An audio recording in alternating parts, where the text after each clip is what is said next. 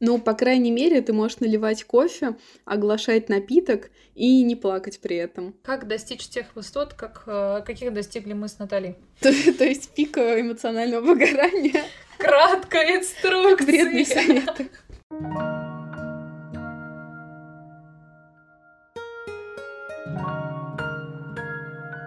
Всем привет! С вами подкаст «Настойка валерьяна». С вами Аня и Натали. Этот подкаст для тех, кто потерялся между зумерами и миллениалами. Для тех, кто нас не понимает и кого не понимают.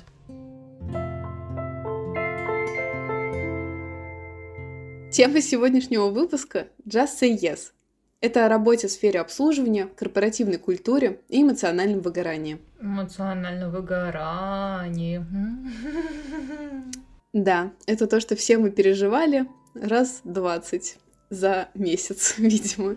А, ну да. Когда мы работали. Не, ну я имею в виду, что, может, не все слушатели, к счастью, Да. переживали. Жойское эмоциональное выгорание. Не, вот э, лично наш М. опыт э, с Аней. Я просто помню эти бесчисленные разы с пустырником, когда ты сидишь трясущимися руками такой, да-да-да, сейчас станет получше. Когда Наталья уже уволилась из этой кофейни, а тебя перевели в эту кофейню, ты находишь ее залежи. Я их передала по наследству. Я помню, мне было так плохо, что я выпила одну таблетку, и мне стало еще хуже. А к пустырнику надо быть готовым. Вот прям ощущение, как будто тебе все еще плохо, только эмоции как-то отключились. И ты как будто через какую-то призрачную стену на них смотришь, но они же все еще здесь. Ну, по крайней мере, ты можешь наливать кофе, оглашать напиток и не плакать при этом. Как вам такое? Нормально. Отвратительно. А потом у меня на смене все спрашивали, Господи. почему ты такая безэмоциональная? Потому что я пила пустырника таблетки 3-4.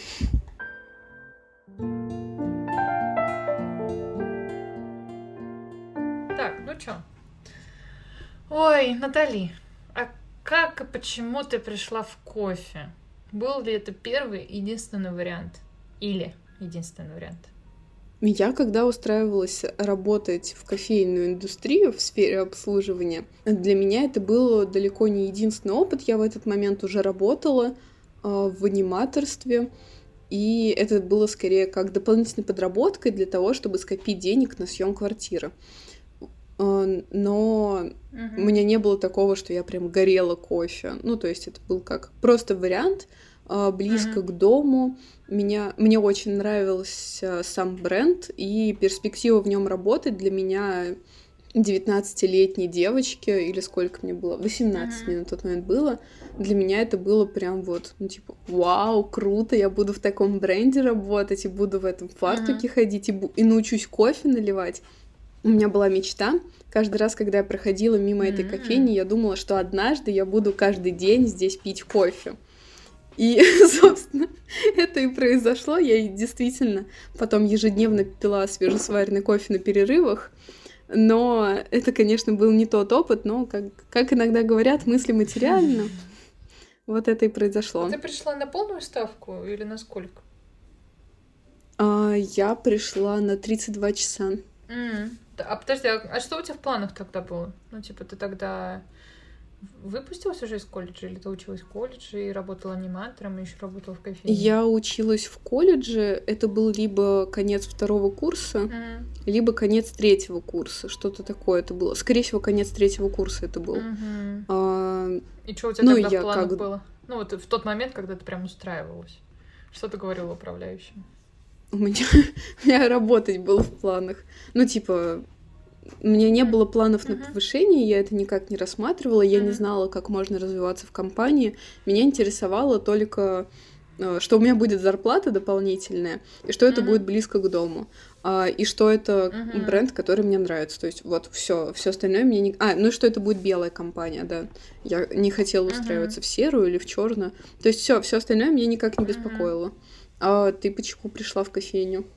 Ой, я тогда отчислялась со второго курса университета. Это вообще отдельная Мгм. песня. Я помню, как я в сентябре пришла отчисляться, а в ноябре мне это позвонила староста, такая преподаватель спрашивает, когда ты начнешь ходить на пары. Деканат спрашивает, когда ты начнешь ходить на пары. Обычно говорят, что легче, сложнее с шараги отчислиться, а тут у тебя в ВУЗе так вышло, что тяжело было отчислиться. Вот. И я в тот момент так как я отчислялась в сентябре, я понимала, что у меня есть целый учебный год, в котором надо чем-то заниматься. Я уже тогда нашла, по-моему, курсы подготовки ЕГЭ, на которые я ходила ходить. Вот, и тогда я поняла, что вот я, мне было бы комфортно, если бы я еще была чем-то занята. А заработок как раз будет идти в том числе на ну, как бы, подготовку к ЕГЭ, перепоступлению.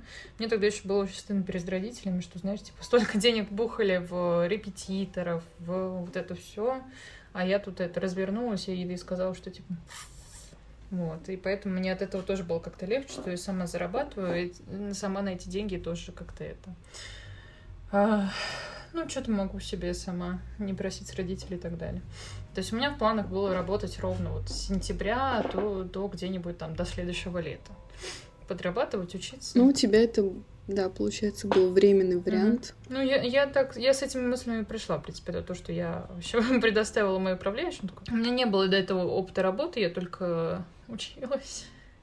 И а почему выбрала именно эту компанию? Да как-то мне хотелось тоже, чтобы близко к дому было. Я просто... Тогда вокруг меня, около дома, вообще никаких станций метро не было. И это была моя ближайшая, и все равно как бы до работы мне полчаса надо было добираться.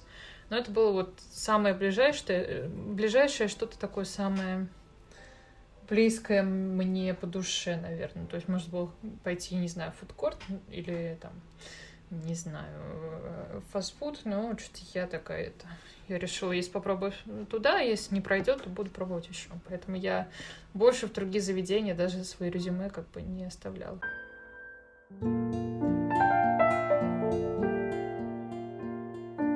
Аня. А. Как у тебя вообще прошли первые дни в кофейне, и как ты думаешь, почему нас зацепила такая работа? Ой, самый первый день я помню прям отчетливо. Я пришла, а, не, то, что я кого-то критикую, но... вот, я просто пришла осенью. У нас как раз вот поток вот просто гостей нарастал эксп... экспониально, вот, вот так вот. А, я еще где работала, у нас было четыре университета вокруг. То есть студенты еще тоже это так это жить хотели на кофе. И вообще жить хотели и питались только кофе. И... а мы еще на первом этаже это, торгового центра были. То есть зайти к нам было расплюнуть. Меня посадили сначала там, типа, мы болтали, потом посадили учить рецептуры. Самое смешное, что я помню, что мне не дали промо-напитки. То есть меня обычные есть, а промо нет. И я вот что-то как-то это все выучила. Вот, потом меня вывели торжественно там, напоили кофе, потом повели к эспресс-машине, вот это вот. Покажи мне латте-арт, мне девочка провела обучение, ну, типа, провела обучение. Ну, у тебя прям очень профессиональное обучение было. А потом меня там просто оставили. Теперь ты делаешь напитки. Вообще на баре, просто оставили на баре. Класс. На горячем, холодный там еще очень существует, и я стою такая, холодный бар, я это не удела. Вот, потом я стою, а там типа, ну, вот касса, и я. Я беру стакан, там такой, типа, волшебная надпись ТПЛ, промо-напиток. Я стою такая, и мне, знаешь, это таким этим суфлёрским шепотом с кассы, типа, четыре сиропа, молоко на тол. Что это? Сверху взбитые сливки. Я такая, сверху взбитые сливки. И еще посыпка. Посыпка. Вот, и я вот просто, знаешь, типа... И потом следующий, и я пытаюсь вспомнить, что я сделала до этого. И ты такой стоишь... Как готовить просто латте? Я еще патрубок даже не трогал. Я тогда, по-моему, на второй день моя подружка зашла, у нее есть фотка, где я стою просто таким лицом, знаешь, такое бледное, такое мертвенное лицо и такое напряжение, прям типа, я там просто капчи готовлю. Запечатлела на всю жизнь свой первый рабочий день. Да, и я помню, что я этот эм, еще запуталась вот в этих подписях, потому что человек мне говорит по одному, там подписано по-другому. И вот помнишь вот эту базу фрапучино, когда ты резко нажимаешь, она да, да, да по всему бару я стою, типа, у меня руки, руки фартук, чуть не на лицо, я мокрая, вокруг все мокрое, я такая, блин, теперь здесь еще и грязно. И я так это, знаешь, не наученная горьким опытом, еще раз нажимаю, там снова всплеск, еще с тем, то, что уже в стакане, я такая стою, типа, Ой, кошмар. Вот, и там тоже продолжается, типа, по нижнюю риску молоко. Я так, что такое риска? Вообще кошмар. Вот, и так я вот простояла, потом меня забрали с бара, отправили мыть посуду, я стою, чуть и не плачу, и меня там кто около компьютера стола сидит, такие типа, ну как ты? Я такая, все нормально. Я стою, у меня ноги просто отваливаются, такие прям гудят. У меня слезы наворачиваются на глазах. Я такая, и так будет каждый О, день. Боже, Зачем я сюда устроилась? Это отвратительно. Вот, они сидят около стола, что-то ржут, общаются, и я так...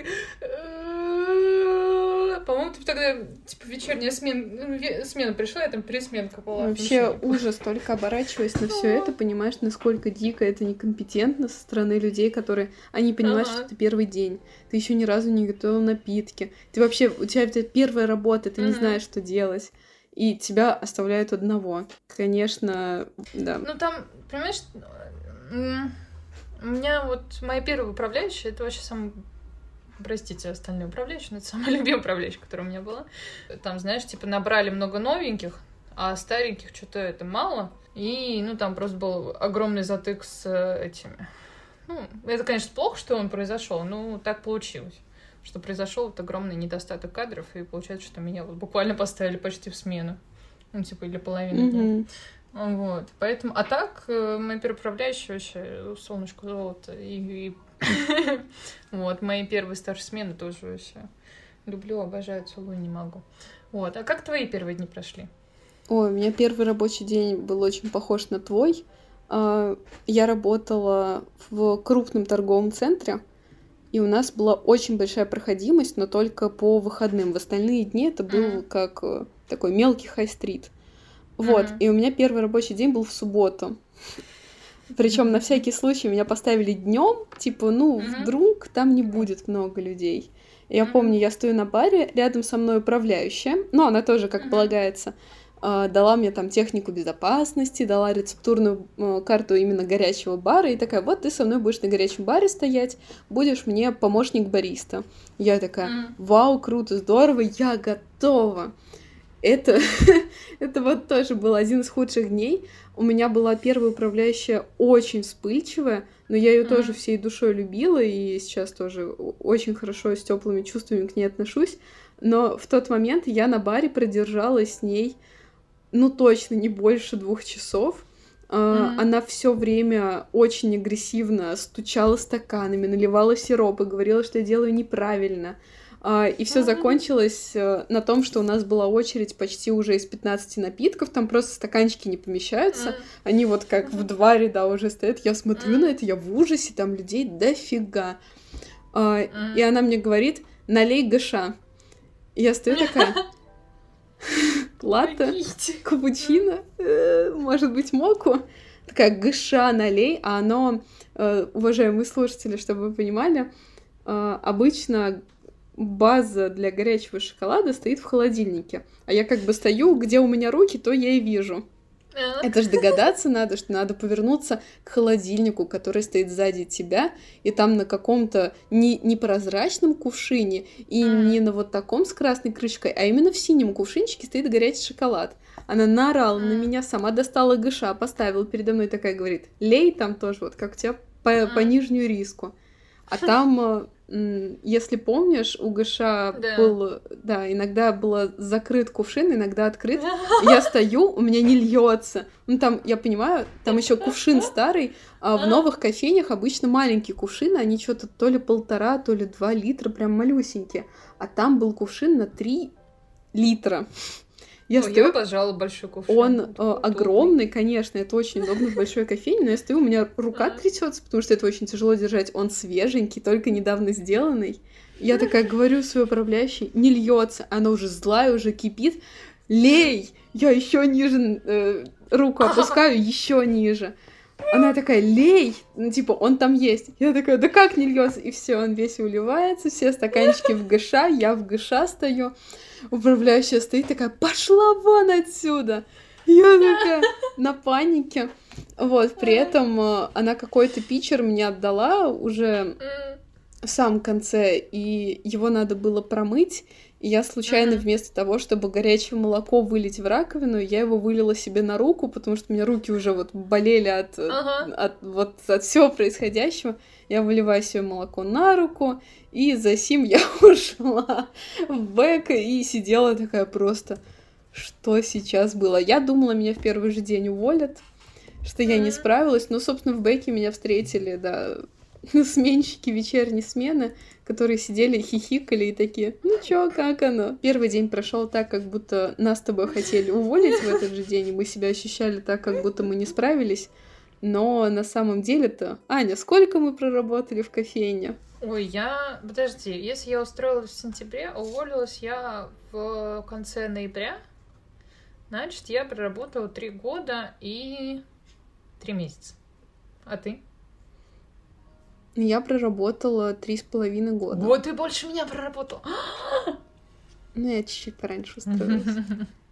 Вот, и при этом, когда я устраивалась в кофейню, и ты, когда устраивалась в кофейню, у нас вообще не было мысли, что мы будем работать в этом месте больше года. Да. А, ушли такое. мы оттуда заместителями управляющих, с, с кофемастерами, с большой кофе, кофейной экспертностью. А. И до сих пор говорим про все это. Я тебе больше скажу. Я тебе больше скажу. Я же, ну, типа, я же пытала документы в мае-июне в университет. Вот, в июле у меня было интервью. А, и в июле же, ну, типа, мне слили информацию, что мне позвонит АПС и предложит кофейню. Между прочим, человек ушел практически управляющим. Ну, типа, да, это был очень неловкий звонок, когда тебе звонит, типа, ПС, такой, типа, ой, ты сейчас умрешь. В смысле, ты сейчас будешь в таком такая... восторге, в такой, типа, не, не, мне доверят кофейню. И вот мне звонят. Ну, вот это все, и я такая, типа, а я тут слегка в Чифи поступила. Но вы тоже сейчас умрете. Держитесь. Я тут слегка увольняюсь. Вот. В итоге, ну, это все было в июле, а проработала я до ноября, и вообще это была на самом деле большая ошибка. Лучше бы я уволилась на тем же летом.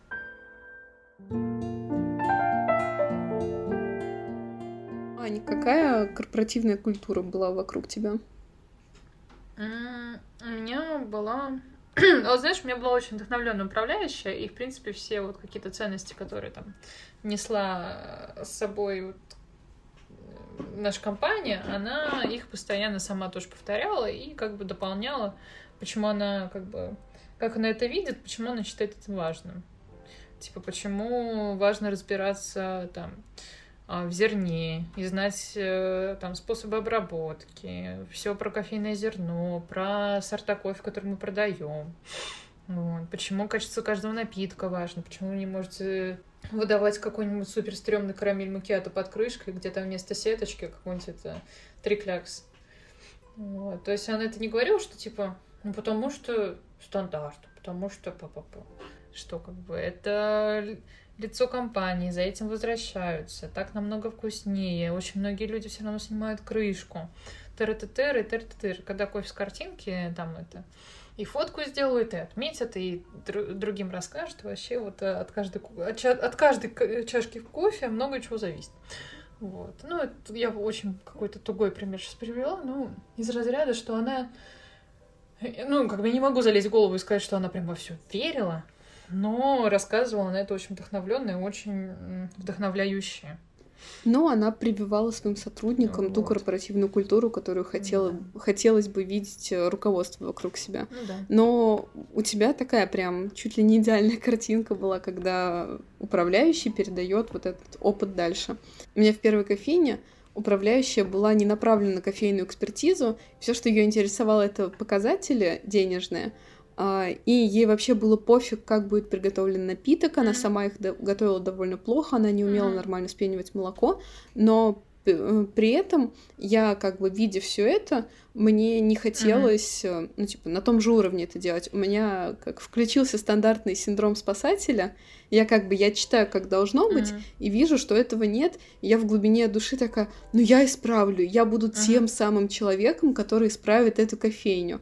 И действительно, я тогда начала э, шить фартуки, проводить больше времени на работе. Если приходили новые бариста, э, я такая, все, я обязательно тебя обучу, я буду твоим наставником. Я прямо к этому относилась, как будто вот это моя миссия, и я ее нашла. Э, здесь, конечно, это ну, не совсем здорово, потому что никто от меня этого не требовал. Э, и по большей части всем было плевать на это. Но Да, вокруг меня я знала, какая должна быть корпоративная культура, но она была такая искаженная, как в кривом Ой. зеркале. Не, знаешь, я вот единственное, ну не единственное, конечно, тоже очень благодарна. Я помню до сих пор это очень травмирующее для меня было событие. Я работаю там, типа, ну, наверное, первые несколько дней. Вот, и мой управляющий заказала, оплатила эспрессо с молоком. Вот. И я сначала поставила эспрессо, потом начала арировать молоко. И она на меня посмотрела, типа, ты что, прости, ты сейчас сделала? Я такая, типа, я поставила эспрессо, потом пошла. И она просто развернулась и ушла. Я стою такой, а тебе все еще тут нужно или нет? То есть, знаешь, ну как бы с первого дня было, типа, понятно, либо готовь напитки хорошо, либо готовь хорошо. Да. Других вариантов не было. И я прям еще подошла, я такая испуганная, типа, другой Борис такой, что мне делать, меня уволят, она теперь меня ненавидит. Она такая, нет, переделай просто. Вот, и я взяла, сама его отнесла и сказала, все, я все поняла, прости, пожалуйста. Вот, она такая взяла, такая, Какая прелесть. Вот, ну, Но вообще вот. сама по себе корпоративная культура, она же не только из кофейной экспертизы состоит. Это ну, про да. отношение к сотрудникам, о том, как оно выстраивается, mm-hmm. вот да, как мы mm-hmm. до этого уже упомянули. Ну, да. В основном у нас была атмосфера там второго, у кого-то третьего дома, кто как относился к этому. Ну, слушай, в кофейне зависело, мне кажется, тоже от менеджмента но при этом наш как бы вы, высокий менеджмент не то чтобы этим особо парился. Мне кажется, сверху на нас все время завинчивали. Ну, в тот момент, когда мы там работали, сейчас там поменялся менеджмент, сейчас там поменялось отношение. И они сделали акцент на том, что, типа, чтобы э, управляющие по-человечески относились к баристам. На этом прям, ну, кто, кто остался, кто мне рассказывал. Mm-hmm. В тот момент, когда мы с тобой работали, там, наоборот, было великое закручивание гаек. Вот. Это тотальное недоверие к баристе, и особенно к закрытию э, по разным причинам.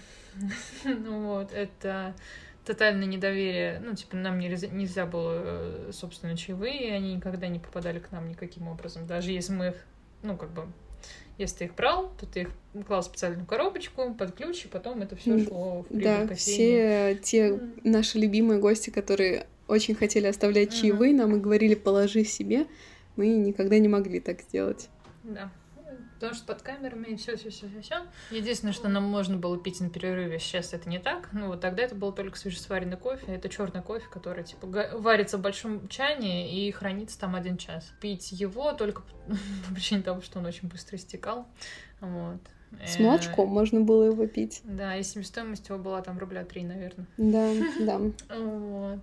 То есть сама по себе, ну, не было такого, что прям кадры оценились, ну, и потом вылилось в большую текучку, ну, и выливалось.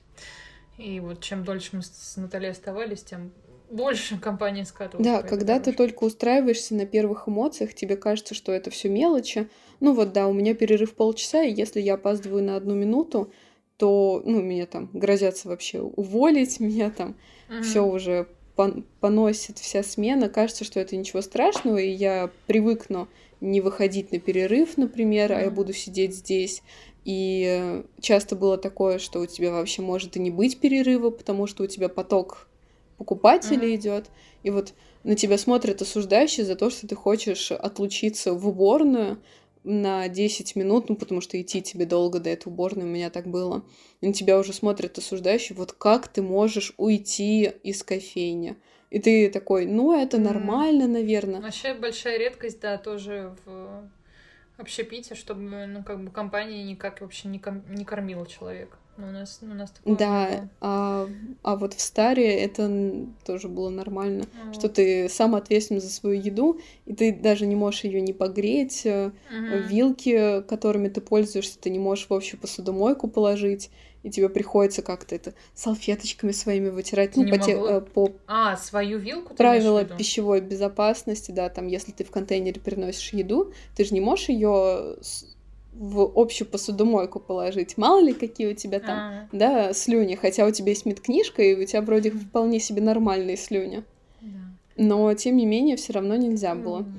Ну, и тоже проблема, ну, не все кофейни расположены близко к чему-нибудь, где можно дешево и при этом нормально покушать. То есть, если первая кофейня у меня была расположена рядом с перекрестком, можно было спуститься и что-нибудь приличное купить всего лишь э, зарплату твоего часа, а не зарплату твоих нескольких часов. Вот то потом как бы я тоже работала в таких местах, где и не сходишь никуда. То есть либо в кофейне, вот, либо голодай.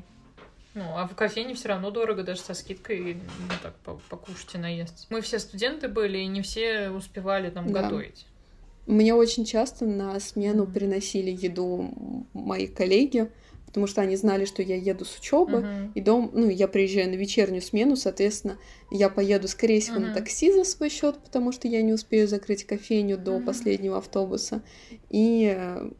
у меня утренние баристы оставляли мне какие-нибудь фрукты или печенье. Вот.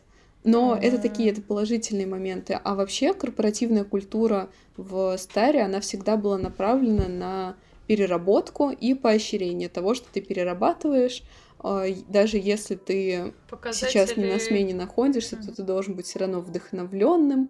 Показатели при этом, чтобы у тебя в табеле было поменьше работ... Э, рабочих часов. Да, и я сама этим грешила уже, когда стала заместителем управляющим, когда составляла расписание. Я специально ставила смены сотрудникам э, так, чтобы получался не, не час перерыва, а вот полчаса. Вот эта вот граница, я уже не помню, там, сколько часов должен был отработать человек, там, то ли э, семь с половиной он работает, либо восемь. И вот эта тонкая граница, когда человек отрабатывает семь с половиной, хотя по факту он, ну вот эти полчаса, да, он их не отработает, но он же устанет угу. вот точно так же.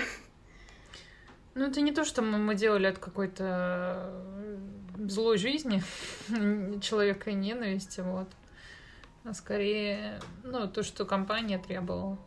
Вот. И какие у тебя были нормы вообще часов в неделю, и как ты в них уложишься. Да, да. Вот. Если ты поставишь на полчаса больше, у тебя все равно это попадет как работа часы.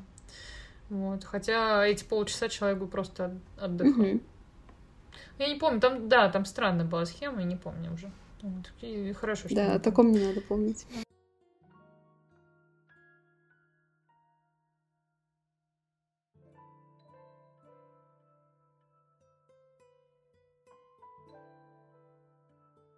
Наталин, вот по твоим ощущениям, вот какие люди э, не задерживались в кофейне, когда устраивались, а какие люди по непонятным причинам для тебя оставались? По моим наблюдениям, когда корпоративная культура направлена на перерабатывание и всяческое поощрение тому, что человек должен все время быть на работе, э, конечно, в этой системе не задерживались люди с личной жизнью, у которых вообще было что-то помимо работы потому что у тебя рано или поздно вставал mm-hmm. выбор, э, когда тебе звонят в пятницу в 6 утра, вот у меня сегодня человек на смену не вышел, приезжай. И если ты не приедешь на эту mm-hmm. смену, то тебя будут осуждать. Вот ты подвел кофейню. Поэтому вот, mm-hmm. да, не задерживались люди, которым была, была своя личная жизнь, и у которых мотивация были, была деньги, потому что нормальной системы поощрения переработок и нормального качества обслуживания вот этой системы поощрения ее ее не было. Угу. Сейчас я, конечно, не знаю, как это происходит.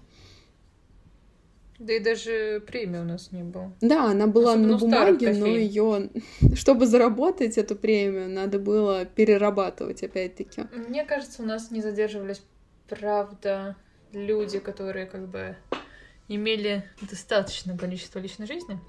Вот. И которые. И знаешь, люди, которые пришли вот чисто по фану, но настолько по, по фану, что как бы мне кажется, им просто как-то не зашло, вот, что надо какой-то прям коммитмент делать, что надо прям все рецептуры выучить, надо прям их знать, и что прям надо знать какую-то корпоративную культуру, вот какие-то вот все наши бумажки и так далее с нашими миссиями компании и так далее, вот. Для тех, для кого это было типа, ой, ну я сейчас здесь почилю и пойду дальше. У, у меня, кстати, было много примеров, когда к нам постоянные гости ходили со стороны такие, ой, я бы устроился к вам на работу, там пару дней в неделю работать. И действительно, со стороны для наших э, гостей все выглядит, ну, чаще всего хорошо. То, что бариста довольно резво может и готовить напиток, и, на кассе постоять, он и пирожное какое-нибудь погреет, и еще с тобой поболтает, и вообще он со стороны выглядит довольно счастливым. Но чтобы добиться такого результата, когда ты многозадачный и счастливый при этом, надо отработать как минимум, ну хотя бы полгода, и идеально знать всю теорию. А когда ты вот как постоянный гость устраиваешься на работу и думаешь, что это будет очень весело, да, да, я согласна с тобой. Чаще всего такие люди сливались практически сразу. Слишком большой коммитмент они э, узнавали, что совершают. Вот. Угу.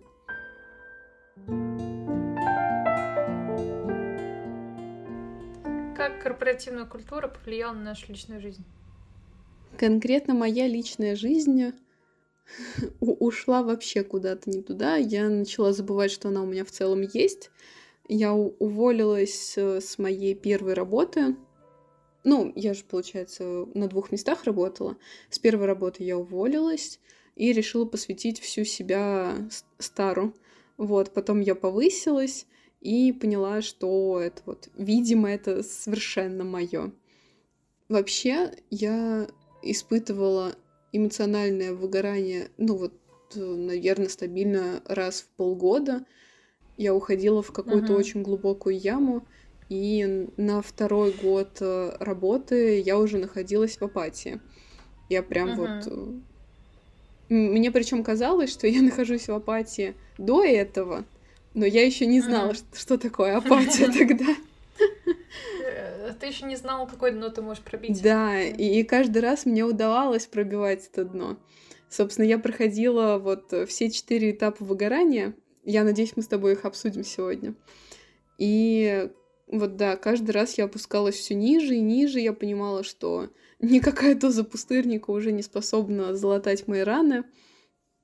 И вот помимо работы я проводила свой досуг в качестве лежания на кровати, невозможности просто встать с нее.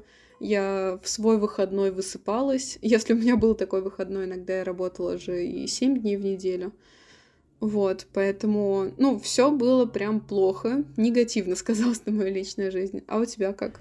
А у меня, знаешь, как вышло, что у нас много студентов устроилось, которые днем учились. То есть, а я вот как раз отчислялась, и я могла днем работать. Mm-hmm. Несмотря на то, что я была утренником, очень часто там то ты задержишься, то кто-нибудь опоздает, то их там с пар поздно отпустили. То есть, это знаешь, ты там на смене с 7.30, смена у тебя до 3, но ты задержался до 4, до 5, иногда даже до 6 задерживался, потому что кто-то опаздывает. И знаешь, там дома там в 10 оказался, и просто вот как бы лег, закрыл глаза, открыл глаза и снова на, на смену. И вот какой-то такой день, день сурка, день сурка, день сурка, день сурка, день сурка. И там в выходные ты тоже работаешь, а в выходные твои друзья отдыхают, потому что не учатся, а ты работаешь. И как бы ты из их жизни выпал, я, я, я тоже, ну, как бы, вот ты выпадаешь из такой какой-то дружеской жизни, у тебя там выходной в четверг, и ты вот просто это открыл глаза и такой, не, еще, еще поспал, потом проснулся, поел, потом, знаешь, чуть позалипал,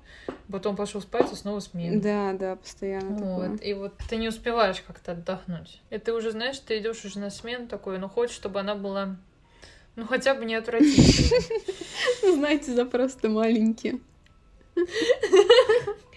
Ну хотя бы не окончательно отвратительной, знаешь, чтобы хотя бы в ней было либо там, ну, открылись быстро и успели кофе попить. Mm-hmm. А там уже какие говноеды не придут, уже не важно. Ну, хотя бы, хотя бы вот, вот это. Главное, чтобы эти были говноеды не со стороны твоих сотрудников. Не, ну, вообще, возьмем в целом. Приезжаешь, ты вспоминаешь, кто-то стоит в расписании, такой типа... И уже полегче, полегче. Мы справимся. Мы сильные, мы справимся. Вот.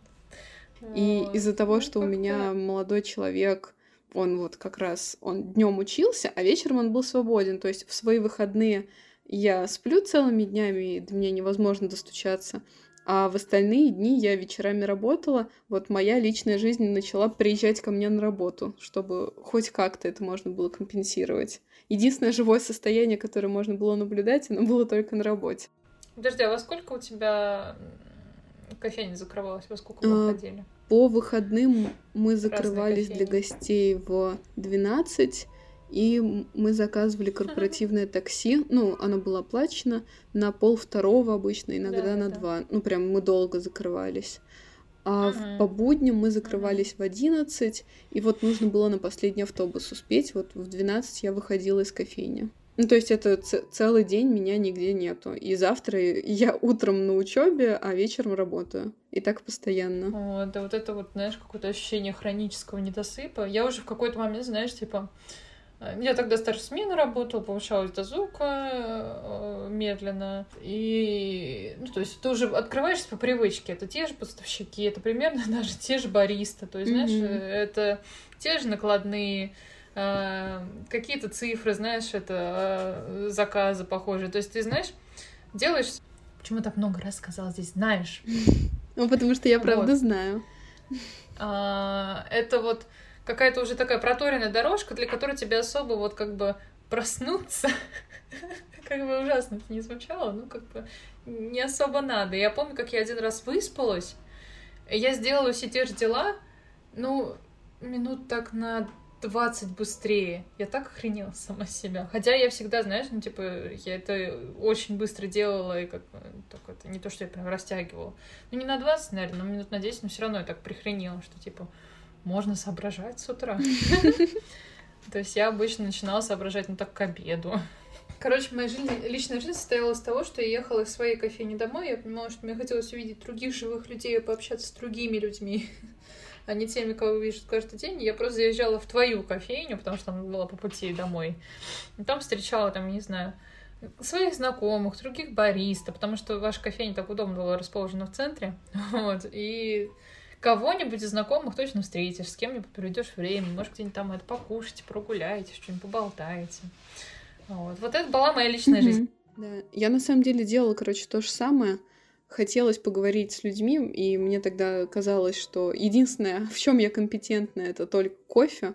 И ни одна больше моя сфера жизни не является такой интересной, как кофе, поэтому только этим я и интересовалась. Во всем остальном в себе была слишком разочарована, чтобы вообще хотеть э, с кем-то говорить даже на другую тему. Поэтому да. Не то чтобы, знаешь, я не делала там попыток встретиться с друзьями, там, с одноклассниками или одногруппниками. Просто мы настолько не сходились в чаще расписания, что ты понимаешь, что как бы... Ну, ты можешь поехать сейчас домой и, типа, разлагаться, потому что дико устал. Или ты можешь приехать и разлагаться где-нибудь в кресле в, э, в другой кофейне с знакомыми. Потому что настолько устал, что на больше тебе и не хватит, чем где-нибудь разлагаться. Ну, вообще, Вот. эта история это как раз про эмоциональное выгорание. Да, Оно случается как... тогда, когда мы работаем как раз до истощения ресурсов. То, что было у нас с тобой. Когда мы полностью игнорируем усталость или не умеем отслеживать эту усталость. И вот это выгорание, оно развивается постепенно, чуть-чуть, маленькими шагами. Чем раньше мы, мы сумели бы его заметить, тем вообще проще было бы нам. Но мы его заметили довольно поздно, и это довело нас вот до увольнения. Но я не считаю то, что мы уволились, это как-то плохо или клеймит нас.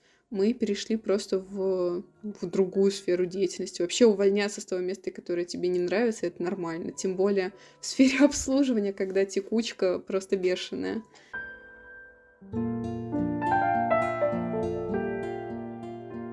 Дорогой слушатель, сейчас мы окунемся немножко в теорию, как достичь тех высот, как, э, каких достигли мы с Натальей. То, то есть пика эмоционального выгорания, Краткая инструкция. вредные советы. Вот. А, Есть нейтральное состояние. Это когда ты, ну, просто нейтральное отношение к работе. Она приносит удовольствие, не мешает. а, Work-life balance, скажем так. А, Вот. Ну, то есть ты так это... Эмоционально не слишком высоко, не слишком близко. После этого начинается первая стадия эмоционального выгорания, а именно зависимость.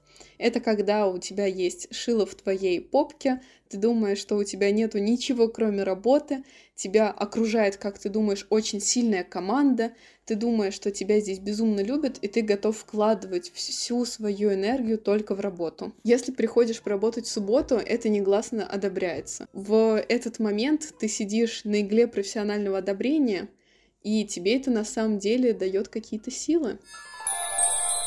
Дальше вторая стадия усталость. Ты просто начинаешь ощущать, что начинаешь уставать, потому что ты все время находишься на каком-то пределе. Они, то есть, не равномерно э, распределяешь свои силы, а вот как будто бы каждый день тебе нужно совершить какой-то героический подвиг, и это становится настолько рутинным, что ты вот ты чу- начинаешь чувствовать вот это истощение. Истощение. Третья стадия. А, беда в том, что в этот момент мы очень хотим получать великие результаты, и мы хотим получать еще больше одобрения наших коллег.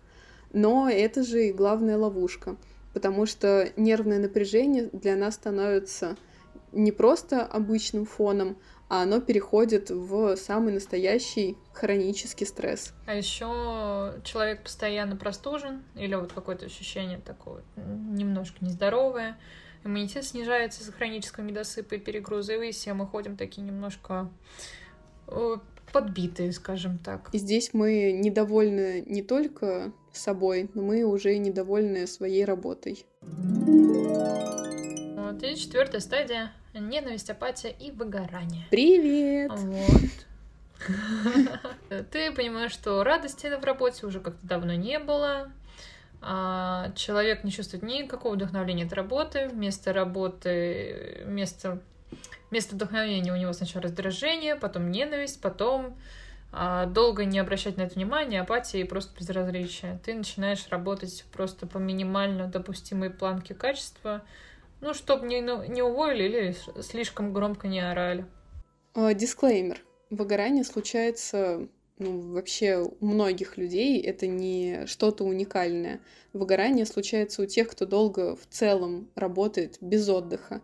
Э, есть важная формула «если ты устал, отдохни». На любой работе всегда будет какой-то стресс. Это ну, нормально испытывать его на работе, но в какой-то минимальной дозе.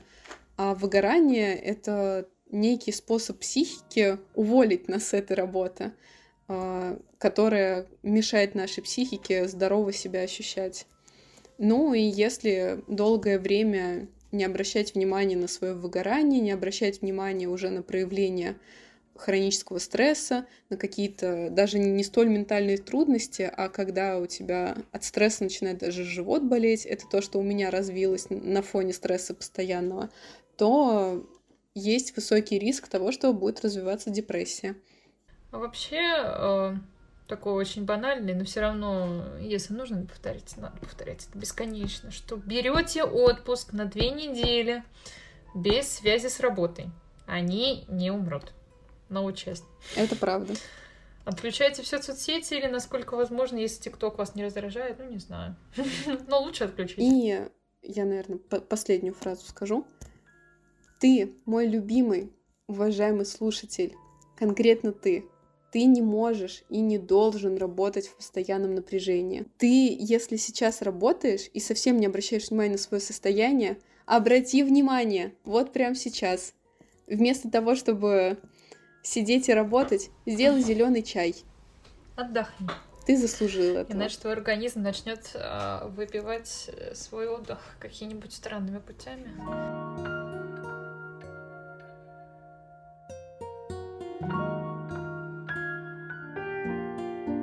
Спасибо. Это был подкаст «Настойка валерьяны». Слушайте нас на всех стриминговых платформах, следите за анонсом нового выпуска в телеграм-канале. С вами были Аня и Натали. До новых встреч! Пока-пока!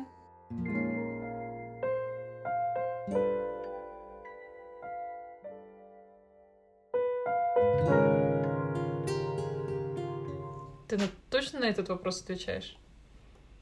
На какой? Вот на этот. На вот этот? Да. Нет,